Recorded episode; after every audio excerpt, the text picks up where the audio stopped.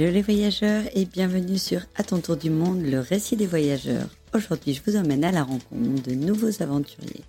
Alors préparez-vous à être transportés au bout du monde. Bonne écoute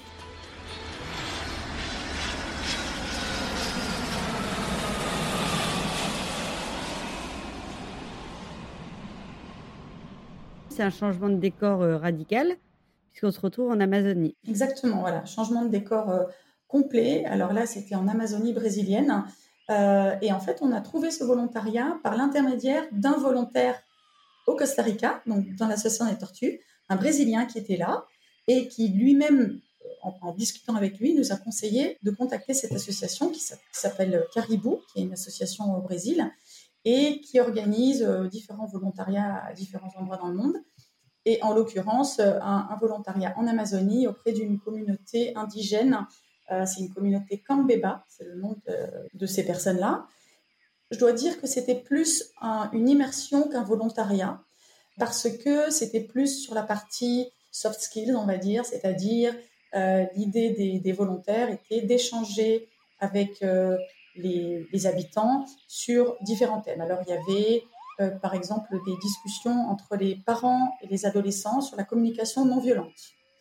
Il y avait des ateliers avec les enfants plus petits sur les émotions, comment gérer ses émotions, comment reconnaître les émotions. Donc il y avait beaucoup d'ateliers comme ça.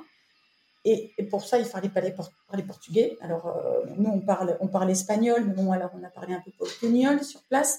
Euh, on se faisait comprendre, mais disons que participer à ces ateliers-là, c'était quand même plus compliqué. quand on faisait ça sous forme de jeu, alors là, on participait.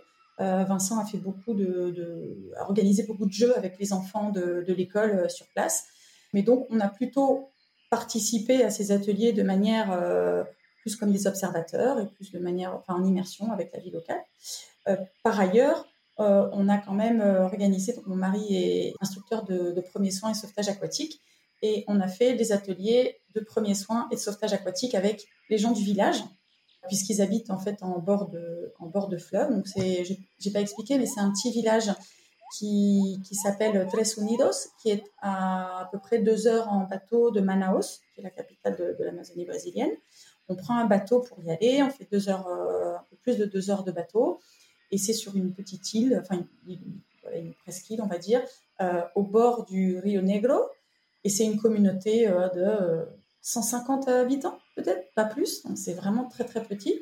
Et ils habitent, enfin, ils, ils, sont en complète autonomie. Enfin, autonomie, évidemment, ils se ravitaillent à différents endroits, etc. Mais je dirais, ils vivent seuls là. Ils ont euh, leur école. Euh, ils ont un centre de santé qui est un centre de soins utilisé par également d'autres peuples indigènes de différentes autres communautés d'Amazonie. Et il faut savoir que le chef du village, en fait, lui, a créé cette communauté il y a euh, une cinquantaine d'années et il a, euh, il a été un des premiers euh, défenseurs des, droits des indigènes en, Amazonie parce que jusqu'à très récemment, je crois les années 2000, tous les peuples indigènes là-bas n'étaient pas vraiment considérés comme des citoyens brésiliens et n'avaient pas le droit de vote, même pas. Et donc lui, il a vraiment, il s'est beaucoup battu justement pour défendre ses droits et acquérir, euh, acquérir les mêmes droits que les autres citoyens brésiliens. Donc c'est vraiment une personne assez connue, en tout cas dans cette région-là. Caribou vient donc avec des volontaires pour apporter euh, non seulement une petite contribution financière, donc euh, ça leur apporte voilà, cette aide-là parce qu'on est logé, nourri, voilà, comme c'est le cas dans beaucoup de volontariats, logé, nourri, et donc on a une petite contribution financière et à côté de ça, on participe également à ces activités dont, dont je te parlais, les ateliers pour ceux qui sont brésiliens. Nous, ça a été plus sur la partie euh, premier soin, sauvetage aquatique et beaucoup d'activités donc avec les enfants euh, qu'on a organisées. Tu logeais dans quelles conditions? Alors là, c'était une maison de volontaires. Donc, ils ont une, petite maison avec plusieurs chambres, euh, enfin des dortoirs, disons, où on partageait. Donc, on partageait avec les volontaires. Il en l'occurrence, la maison était assez grande puisqu'il y avait quatre chambres et deux, salles de douche. Euh, et, voilà, avec des dortoirs avec quatre lits, euh, trois ou quatre lits dans chaque dortoir. Donc c'était voilà, euh, convivialité, tout le monde, tout le monde logeait au même endroit. Et, par contre, on mangeait tous dans un endroit spécifique du village où il y avait une, une, jeune femme qui préparait les repas. Et quand je dis que c'était un échange et une immersion, c'est parce que on avait aussi de leur part énormément d'apports.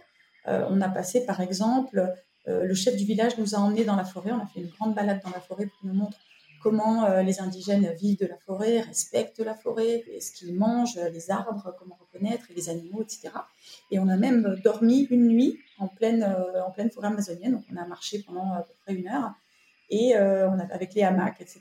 Et donc on, a, on est allé passer une nuit complète dans les hamacs et avec moustiquaires, etc.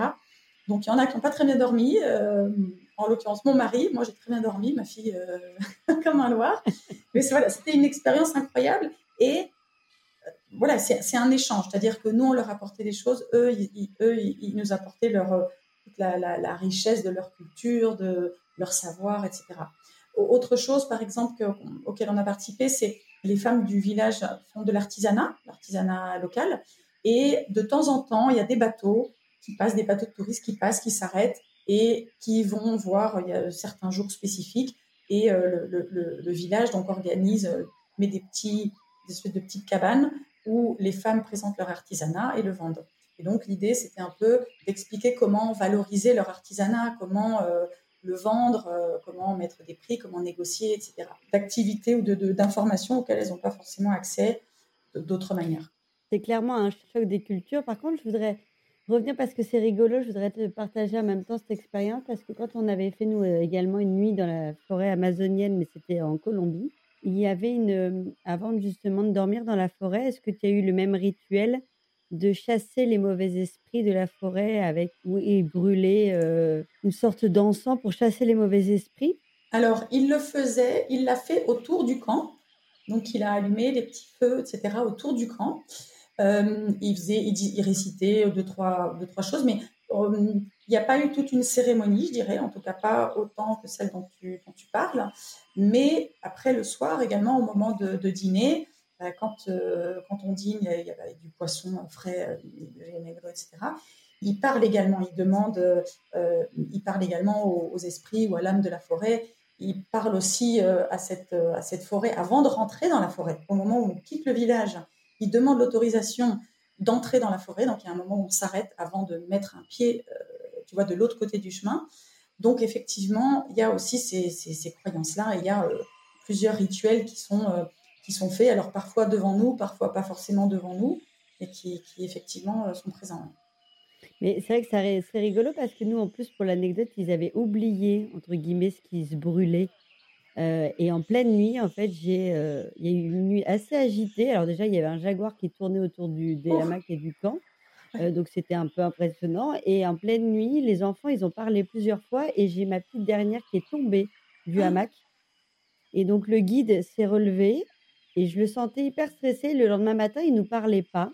Et en fait, il m'a expliqué qu'il avait super mal dormi parce que à cause du fait de ne pas avoir brûlé comme il faisait mmh d'habitude autour du mmh camp, il a cru qu'en fait, les mauvais esprits étaient venus chercher l'esprit de ma fille. Et on prend toujours, a priori, euh, la plus douce, la plus gentille. Donc, c'était la petite dernière. Et du coup, il a été hyper stressé par rapport à tout ça. Et c'est vraiment euh, des croyances hyper importantes pour eux auxquelles ils, enfin, ils vouent vraiment un, vrai respect de la, forêt. Et j'avais trouvé ça en même temps passionnant. et que, euh, voilà, il faut respecter tout ça. Effectivement, ouais, c'est passionnant et c'est émouvant aussi. Enfin, c'est un, gros, un grand moment, je trouve, parce que euh, parce qu'on on le respecte et on voit que enfin, c'est très important pour eux. Hein. C'est pas c'est pas c'est pas du, cinéma, donc euh, c'est très impressionnant, je trouve aussi. Qu'est-ce que tu as retenu de, de, justement de cette expérience euh, Parce qu'on a des modes de vie tellement différents et qu'ils vivent vraiment en totale autonomie à 150 personnes? Bah, moi, c'est une profonde admiration, euh, profonde admiration pour ces peuples parce que nous, pourtant, on était, bien logés, on était dans, la maison des volontaires. C'est hyper basique, mais, quand même bien logés. Mais voilà, ils n'ont pas accès à énormément de choses. Ils n'ont pas accès à, toute cette vie euh, qui est à deux heures de, bateau euh, à Manaus, cette vie, j'irais, entre guillemets, conventionnelle, normale. Il faut qu'ils importent tout. Ils n'ont pas de tout, le confort, l'électricité. L'électricité, elle est sur certaines heures. Ils ont un puits, je crois, mais ils doivent quand même apporter aussi de l'eau. Ils mangent, bah, ils mangent euh, ce qu'ils trouvent, donc euh, surtout euh, des poissons. Les poissons, c'est quasiment tous les jours. et puis, ben, ils sont obligés d'importer d'importer le riz, des choses comme ça. Ils ont un tout petit potager, mais Je trouvais d'ailleurs, je me suis posé la question de savoir pourquoi ils n'avaient pas plus culture locale, mais en fait, là où ils vivent, c'est relativement déjà petit, et puis c'est la jungle en fait. Donc il faudrait vraiment pouvoir cultiver là, mais et puis c'est pas dans leur culture en fait de, défricher et de et de, raser la forêt. Donc en fait, eux, ils vivent avec ce qu'ils ont, donc c'est très peu.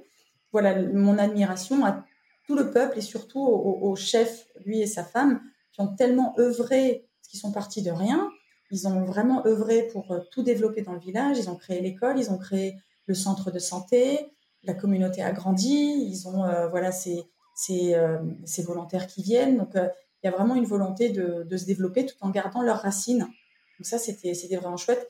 Et, et, ce qui était très impressionnant aussi, c'est de voir les enfants, mais ça dans tous les volontariats et surtout le voyage, et tu as dû ressentir la même chose, c'est l'adaptabilité des enfants dans n'importe quelle situation. Les enfants, voilà, ma fille et le, fils d'autres d'autres Brésiliens qui étaient là avec nous, avec deux enfants en tout cas, avec le reste des volontaires, se sont hyper bien adaptés, euh, se sont fait des amis tout de suite. Et alors, c'était marrant parce que il n'y a aucun danger là. Notre fille, elle était toute la journée en vadrouille avec les enfants. On savait même pas où elle était, mais on n'avait aucune inquiétude, aucun, aucun souci. On, on se demandait pas où elle était, on savait qu'elle était avec ses petites copines. Euh, tout juste si le soir, euh, bon bah alors est-ce qu'on va la retrouver pour pour aller dîner? Mais il y avait une insouciance euh, totale par rapport à cette vie, c'est un petit peu comme un voilà un petit cocon qui était très très agréable et, aussi un gros choc culturel comme tu disais parce que leur manière de, de, vivre et leurs habitudes et leur tout ce à quoi ils ont accès est tellement différent des nôtres que les, jeunes, euh, est-ce qu'ils s'en vont après à Manaus ou est-ce qu'ils ont tendance à rester dans la communauté? Alors certains, certains partent, euh, certains partent, mais beaucoup restent ou vont éventuellement faire des études ou euh, un peu à Manaus pour développer une petite activité, mais ils reviennent en fait. la communauté grandit et ne, se désemplit pas. C'est plutôt l'inverse. Je trouve que justement le, le chef et tout le village, ils ont réussi à avoir une certaine cohésion fait que ils veulent, ils sont fiers de leur communauté, ils sont fiers de leur culture, ils sont fiers, ils ont des, des danses spécifiques, par exemple, ils ont montré, on a été, ils ont maquillé comme eux, euh, on a, on a participé juste à, différentes activités avec eux. Euh, la fille qui, qui, faisait des maquillages justement, c'est une, une, une, fille du village qui a euh, étonnamment, elle, elle croit 15 000 followers sur Instagram parce qu'elle fait des, des maquillages magnifiques et elle a participé à différents concours en Amazonie enfin, et au Brésil, je crois, sur euh, de, maquillage comme ça. Ils ont certaines personnes qui ont accès à l'extérieur ou qui, du moins, veulent euh, faire certaines activités euh, à l'extérieur, mais qui finalement reviennent et restent dans la communauté et pour développer la communauté. Est-ce qu'il y a du tourisme là où tu es allé ben Non, justement, il y a à part, à part un bateau par semaine qui vient pour acheter un peu d'artisanat, ils n'ont pas, ils ont aucun, aucun tourisme. Et ce bateau qui vient une fois par semaine, il reste, les touristes, ils débarquent, il reste euh, en gros deux heures. Il y a un petit spectacle que font les, les, enfants euh, sur place. Et puis, ils vont acheter deux, trois, deux, trois euh, bricoles d'artisanat et ils repartent. Donc, ce qui est fou dans ce que tu viens de dire, c'est le, le, paradoxe entre le fait d'être au bout du monde dans une communauté de 150 personnes et au bout du monde, il y a une personne qui a, euh, je ne sais plus combien tu as dit de, de oui, followers. 15 000 followers. Oui, oui, ça c'était, c'était le, le, truc, euh, le truc incroyable. Mais elle, elle euh, voilà, c'est parce qu'elle est, elle, elle, ira probablement faire plus ailleurs. Elle ira probablement. C'est une jeune encore, elle doit avoir 20 ans, même pas. Donc, elle n'est pas encore, elle n'a pas encore sa, sa, vie d'adulte qu'elle fera peut-être ailleurs, mais de par son activité, ben, elle a participé à, voilà, à, différents concours. Et à côté de ça, les, par exemple, tous les, villageois sont partis. Euh, on était justement à l'époque où euh, il y a eu le premier tour des élections pour euh, Bolsonaro et Lula. Et, ils sont tous partis voter à ce moment-là. Ils sont partis voter euh, en bateau, euh, tous ceux qui pouvaient, et, sont revenus. Euh. Et alors, par curiosité, on, vote quoi ah, on vote, ils, ont voté Lula, bien sûr. C'est pour dire que, et il y a 20 ans, ils votaient pas. Il y a 20 ans, ils n'étaient même pas acceptés dans, le vote. Donc, il y a une ouverture vers l'extérieur, mais ils défendent énormément leur, leur tradition, leurs coutumes, leur village et, et tout ce qu'ils ont construit dans ce village-là. Combien de temps vous êtes restés? On est resté 12 jours. Le départ était difficile, non? Le départ était, oui, le départ était très, très larmoyant. larmoyant avec bah, toutes les, les, personnes du village, les autres volontaires, etc. Où c'était, c'était très fort en émotion. j'imagine que c'est des expériences très fortes. Et voilà, cet épisode est terminé. J'espère qu'il vous a plu. Si c'est le cas, n'hésitez pas à le partager autour de vous. Quant à nous, on se retrouve très vite pour la suite de cet épisode.